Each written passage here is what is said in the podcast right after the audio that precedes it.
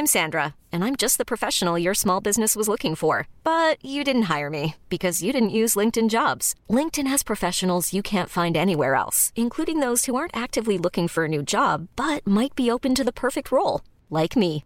In a given month, over 70% of LinkedIn users don't visit other leading job sites. So if you're not looking on LinkedIn, you'll miss out on great candidates like Sandra. Start hiring professionals like a professional. Post your free job on linkedin.com/achieve today.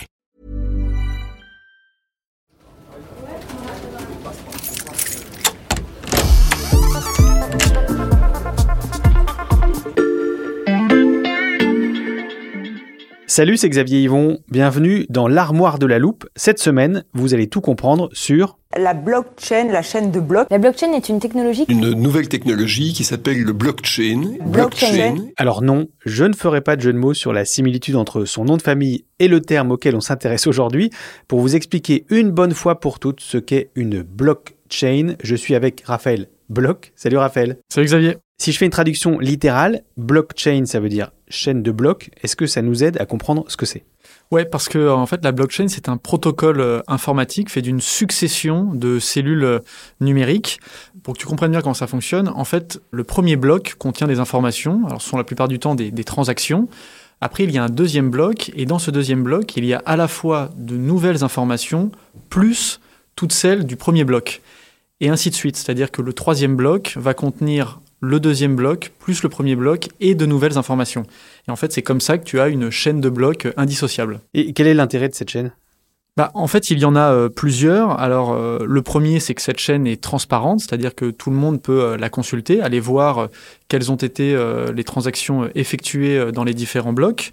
Le deuxième, c'est que euh, bah, finalement, euh, cette blockchain est décentralisée, c'est-à-dire que aucun organe ne centralise euh, le fonctionnement de la blockchain. hein. La blockchain va fonctionner avec des ordinateurs un peu partout sur la planète. Et puis, le troisième, qui est aussi très important, c'est que ça permet à la blockchain d'être infalsifiable, c'est-à-dire que personne ne peut modifier les données qui sont inscrites sur cette blockchain. Si on a affaire à une petite blockchain, on peut imaginer qu'avec une grosse puissance de calcul, en fait, on puisse euh, recalculer les blocs et donc la pirater. Sauf que, ben, euh, et c'est le cas de plus en plus de blockchains, comme celle de Bitcoin, eh bien, quand tu as énormément de blocs, hein, la blockchain de Bitcoin, ce sont des centaines de milliers de blocs, hein, bientôt un million de blocs, et bien là, il faudrait une puissance démesurée pour recalculer tous les blocs et donc réussir euh, à la pirater. Tu cites le Bitcoin, Raphaël. C'est vrai qu'il est quasiment systématiquement associé au concept de blockchain. Est-ce que ça veut dire que les deux sont indissociables? Alors aujourd'hui, c'est vrai que dès qu'on parle de Bitcoin, on pense forcément à la blockchain. Mais ce qui est amusant, c'est que euh, la blockchain euh, préexiste au Bitcoin. hein. Les premières traces euh, qu'on a de, la blockchain remontent à il y a 30 ans. C'était au début des années 90. On sait que des chercheurs américains ont inventé une technologie euh, bah, justement qu'ils ont après appelée euh, blockchain. Et en fait, bah, la blockchain, c'est un peu comme beaucoup de technologies.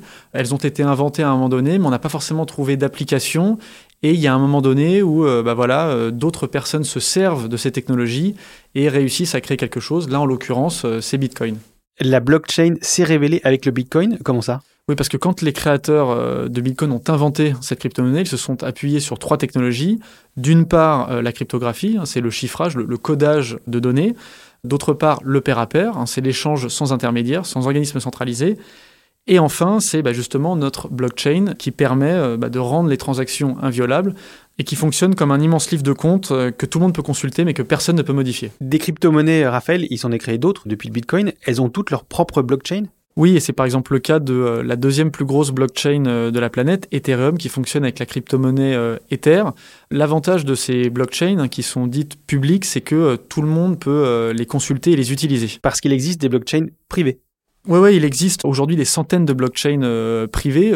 J'en prends euh, une parmi euh, tant d'autres, hein, c'est celle de Carrefour qui n'est en fait disponible que pour les clients de Carrefour et qui permet eh bien de tracer les produits. L'un des exemples les plus connus, c'est celui du poulet de chez Carrefour, qu'on peut suivre de l'élevage jusqu'au magasin.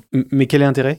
Bah, tout bêtement, dans le cas de Carrefour, euh, c'est d'assurer une traçabilité absolue de leurs produits. Euh, Si on prend le cas de notre petit poulet, eh bien l'information sur sa date de naissance, les endroits par lesquels il est passé, hein, les poulaillers, euh, le centre d'abattage, toutes ces informations seront euh, inscrites dans la blockchain et personne ne pourra euh, les falsifier, ce qui est une garantie pour bah, le, consommateur euh, final. Et à part les grandes entreprises comme Carrefour, qui d'autre peut avoir intérêt à utiliser la blockchain dans l'avenir? Plein de secteurs en réalité. Euh, je pense notamment bah, tout ce qui concerne les services financiers. Hein. Ce qu'il faut bien comprendre, c'est que avec une blockchain, euh, il s'en est quasiment fini d'un Western Union qui va assurer un virement entre euh, un pays en Europe et un pays en Afrique, parce qu'on sera capable de faire ces transactions sans passer par justement un intermédiaire comme Western Union. Mais c'est aussi valable pour une transaction immobilière. Demain, si vous vendez une maison, euh, vous êtes capable d'enregistrer l'acte de vente sur une blockchain et cette information sera euh, consultable par tous et donc, in fine, plus besoin de passer par un notaire. Et ce qu'il faut bien mesurer, c'est que cette technologie euh, va se glisser un peu partout dans nos vies quotidiennes et sans qu'on s'en rende compte. Et eh bien, pour suivre l'évolution de cette technologie prometteuse, il suffit de lire tes analyses dans l'Express et sur notre site internet. Merci beaucoup, Raphaël. Merci, Xavier. Voilà, maintenant vous êtes capable d'expliquer ce qu'est la blockchain.